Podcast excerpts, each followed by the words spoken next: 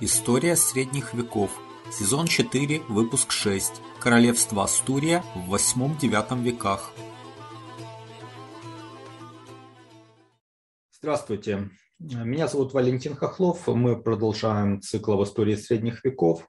В предыдущих выпусках мы познакомились с вестготским периодом в истории Испании, а также сделали обзор арабской Испании. Теперь начинаем большой блок этого сезона, посвященный христианским королевствам, которые возникли на руинах, на руинах королевства вестготов. И они начали медленное, постепенное отвоевание э, мусульманских земель, то есть реконкисту, которая продлилась почти 8 столетий. Э, значит, э, прежде чем начать этот блок, я, э, опять же, повторюсь, что уже больше месяца продолжается война, которую развязала Россия против Украины, и, в общем-то, мне пришлось покинуть э, э, вот свою родину. Я нахожусь сейчас в другом месте, и записываю эти вещи в походных условиях. Качество, к сожалению, качество картинки э, существенно пострадало, э, но вот я решил все-таки не прерывать цикл и постараться записать то, что я могу записать. Значит, и если у вас есть возможность и желание поддержать этот проект, то присоединяйтесь к патронам на сайте Patreon, patreon.com, касая VAL подчеркивание KHOKHLOV. Также подписывайтесь на мой канал в YouTube, э, который можно найти по моему имени Вайл Хохлов. Значит, э, как и в предыдущие выпуски, я в основном использую книгу Альтамира и Криве, но также э, какие-то вещи я дополняю из других источников, то есть той же Википедии, например, то, чего не хватает в книге.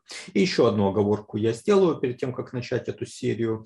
Значит, э, она касается королевских имен. В русской традиции э, королей именуют ну, такими латинскими именами, латинизированными, ну, например, Людовик.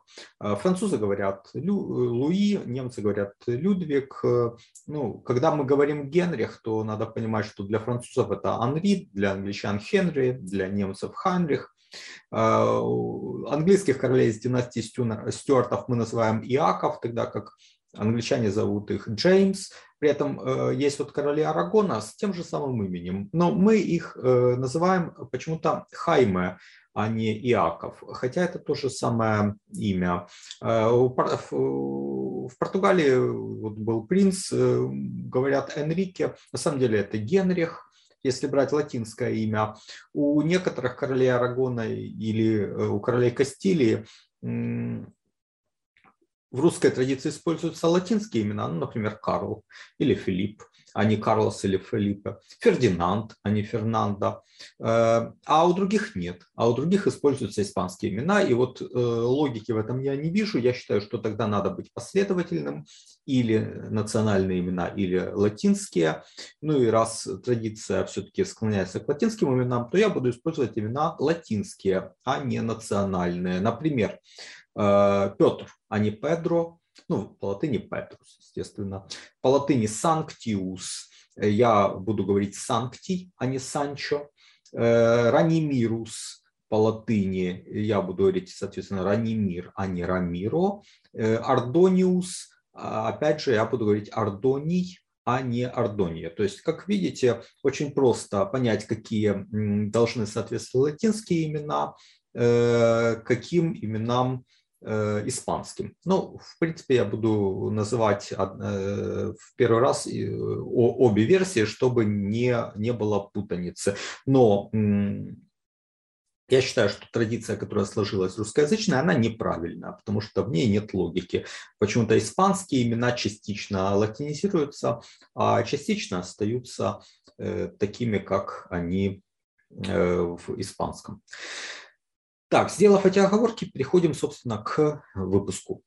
Итак, Визгородское королевство под ударами э, берберов и арабов э, пало в 711-721 годах, причем большая часть Иберийского полуострова была покорена маврами к 714 году. Ну, некоторые визгородские графы там договорились, они продолжали управлять своими землями. Э, частично их потомки перешли в ислам, э, но, наверное, даже и не все. Арабам это было и не главное. Они все-таки вошли в домен мусульман. Этого достаточно.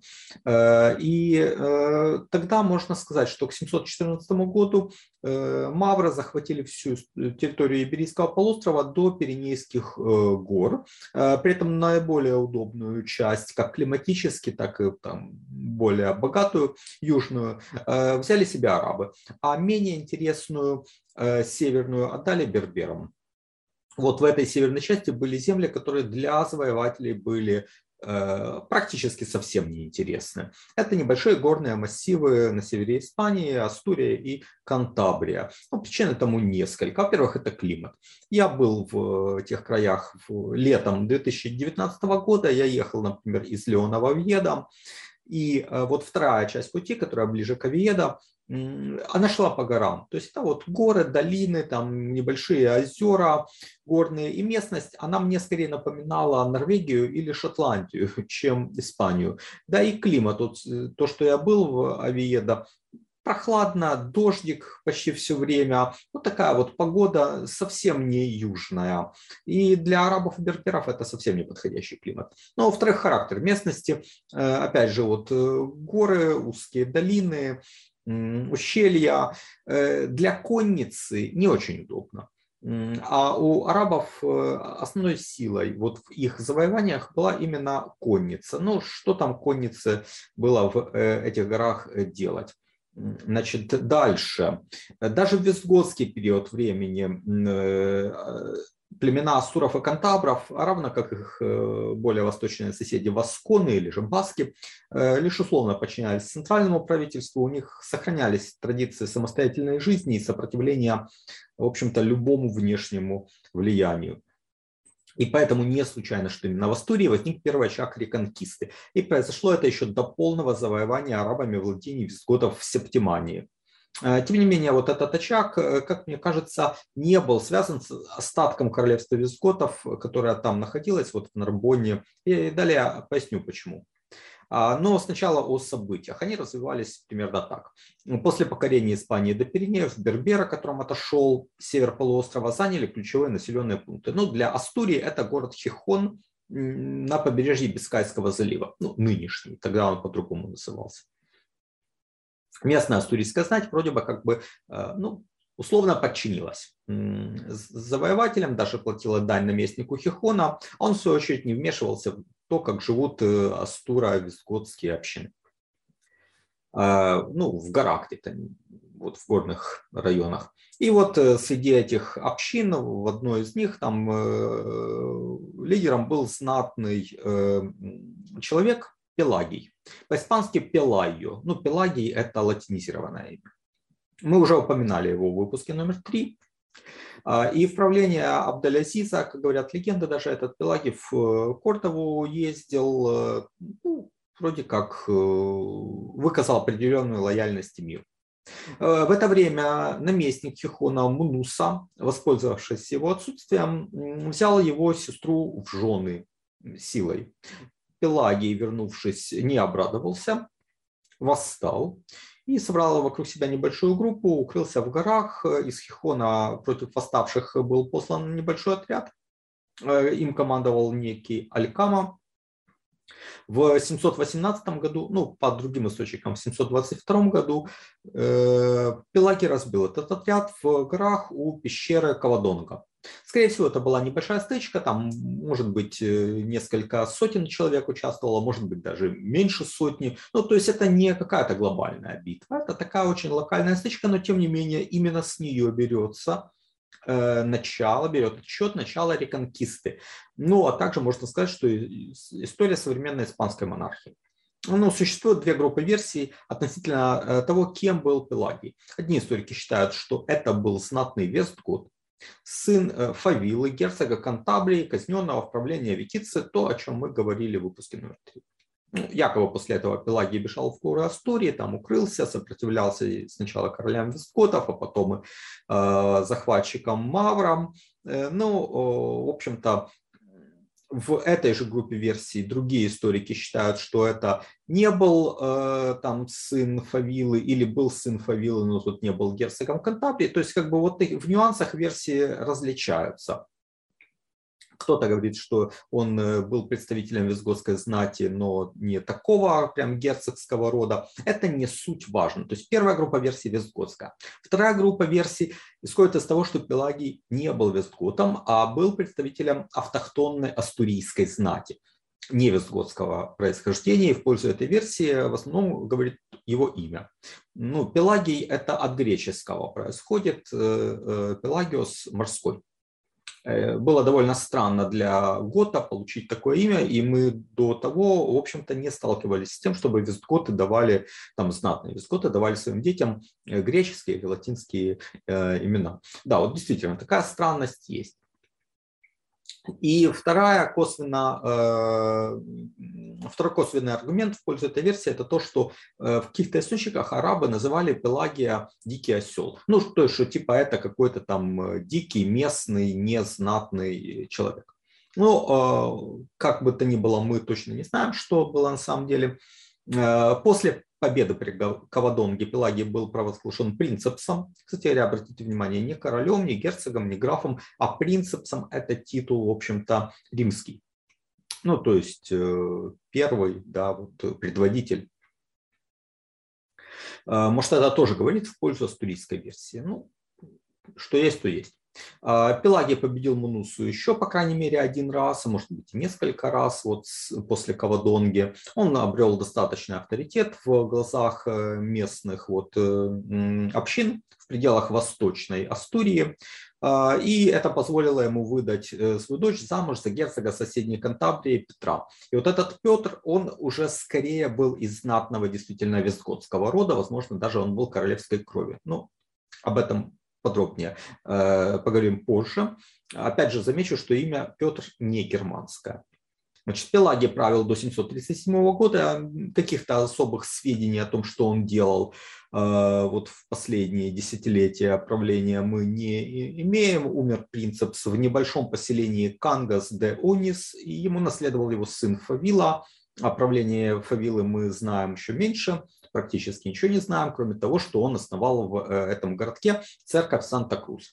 А в 739 году Фавила погиб на охоте. И власть в Астурии получает Альфонс I, сын того самого герцога Кантарии Петра.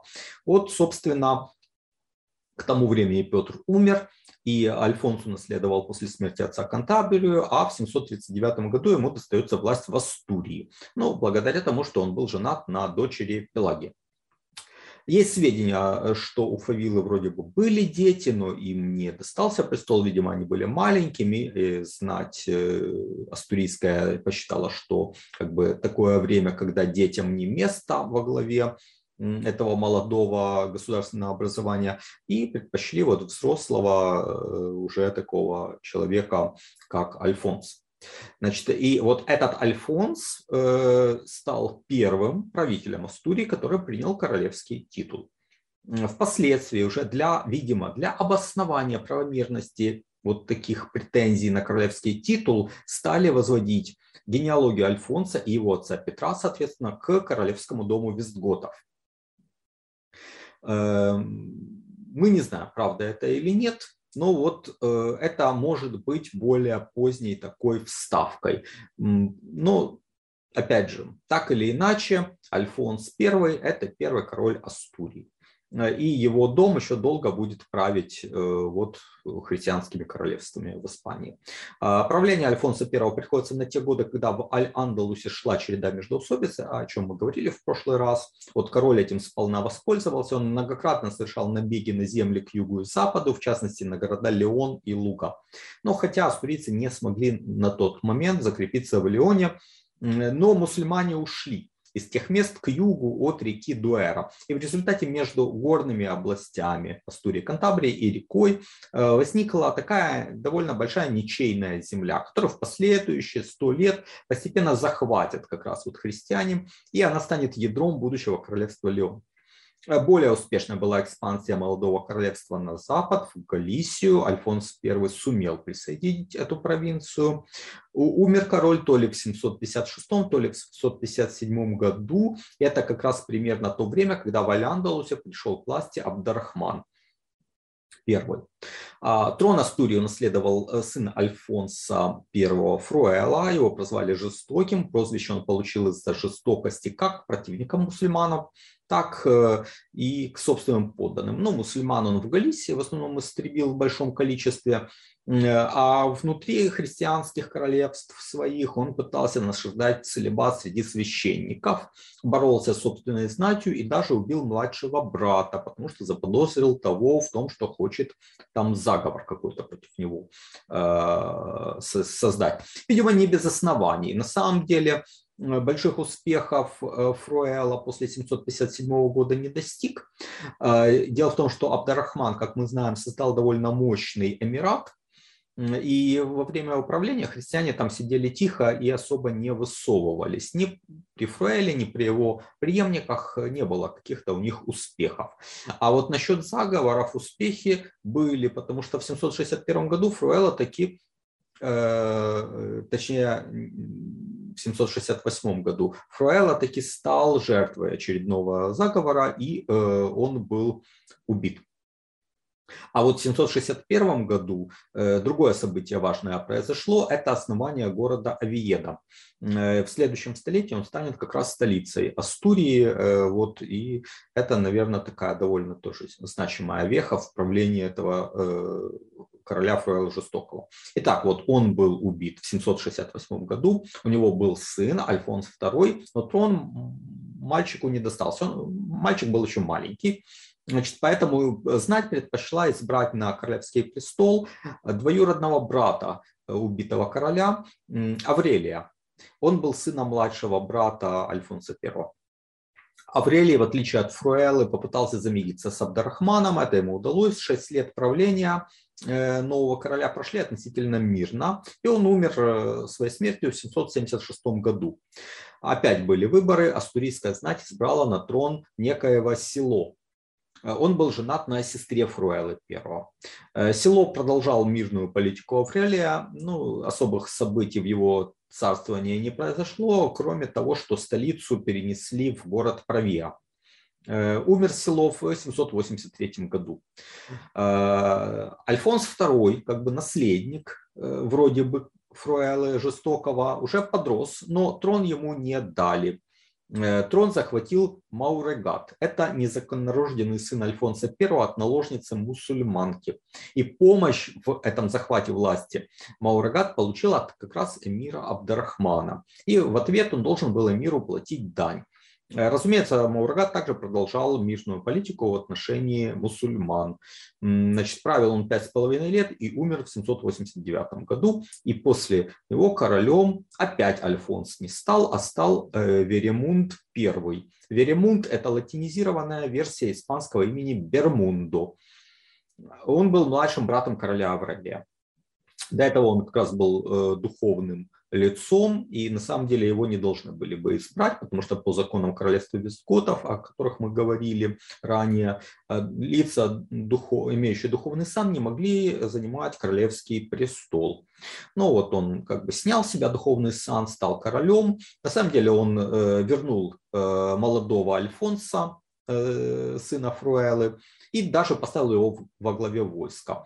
Но э, вот как раз незадолго до э, восшествия на престол Веремунда умер эмир Абдарахман, а его преемник эмир Хишам более агрессивную политику проводил по отношению к христианам, решил совершить на их земли набег. Как раз вот в 791 году он предпринял поход на Галисию и разбил войско Веремунда, и тогда король отрекся от престола в пользу Альфонса II. Ну а сам Веремунд вернул себе духовный сан, ну и они довольно мирно с Альфонсом существовали, Веремунд был его светником. Итак, в 791 году наконец-таки Альфонс II получил власть.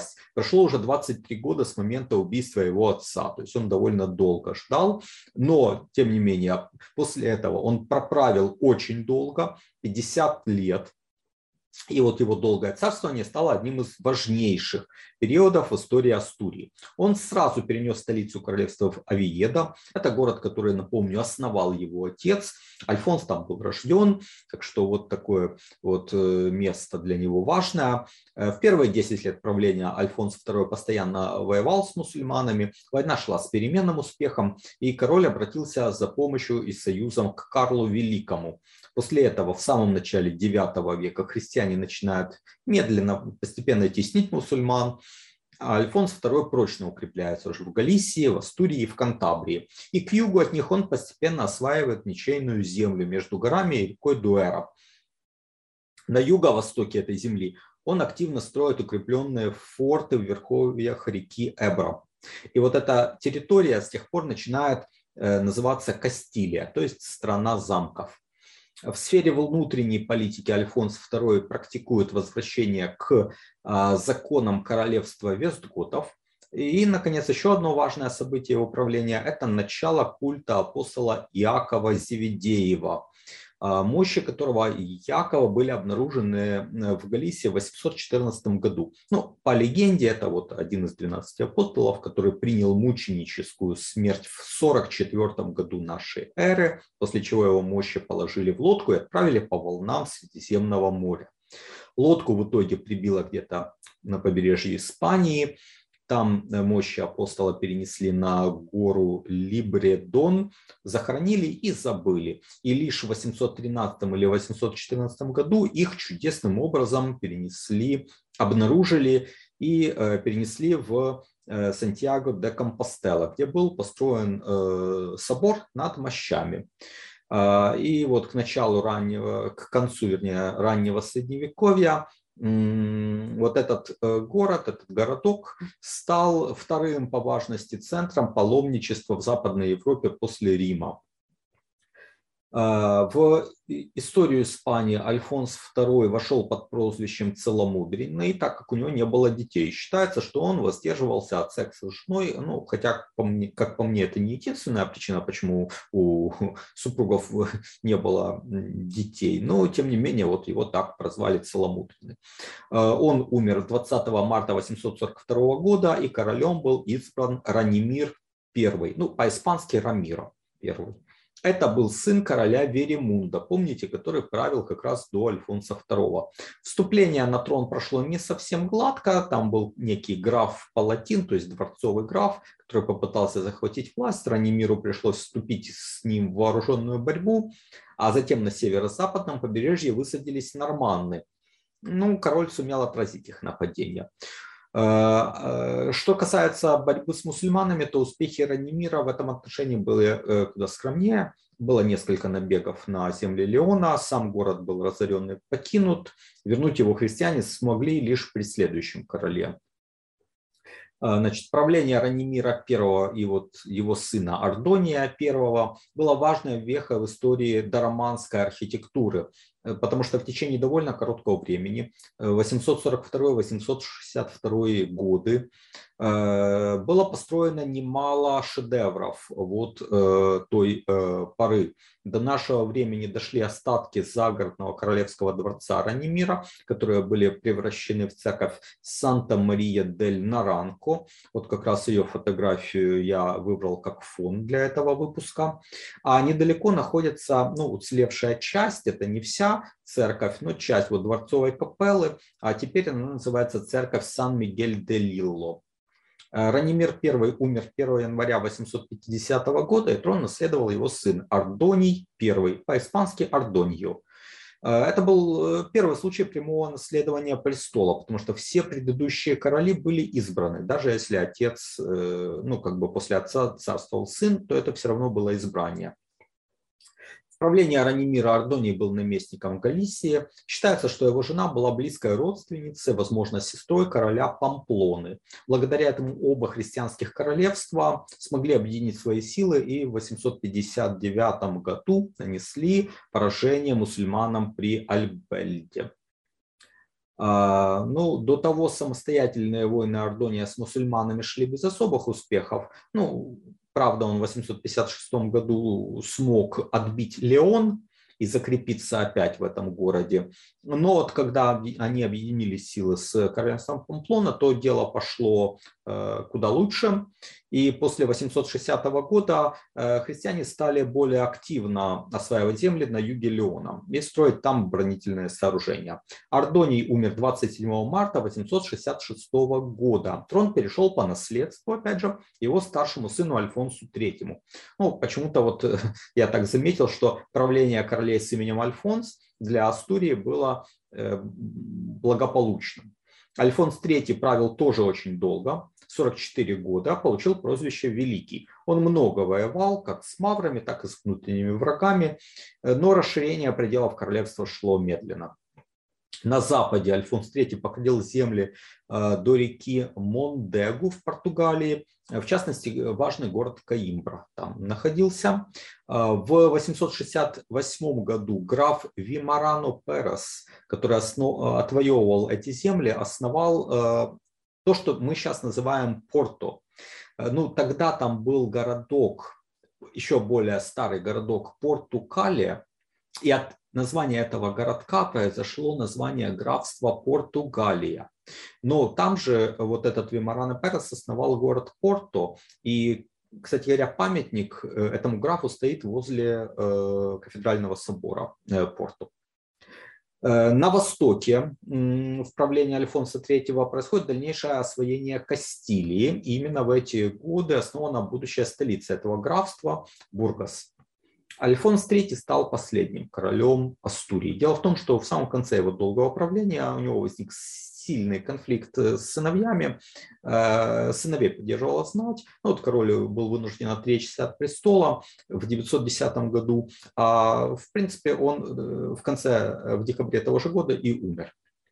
При отречении Альфонс III разделил свои владения между тремя сыновьями. Старшему сыну Гарсии достался Леон, среднему Ордонию Галисия, младшему Фруэле, собственно, Астурия. То есть 910 год – это последний год такого единого королевства Астурия. Королевство было разделено, ну а после этого уже главной частью стал Леон. И мы будем говорить в следующий раз э, об истории уже королевства Леон. Я благодарю вас за внимание. Я напоминаю э, вам что у меня есть страничка на сайте Patreon, если у вас есть возможность и желание поддерживать мой проект, patreon.com, касая VAL, подчеркивание KHOKHLOV. Э, призываю также подписываться на мой канал в YouTube, Вэл Хохлов. Э, в общем-то, тогда до следующего раза, до свидания и э, оставайтесь на этом канале.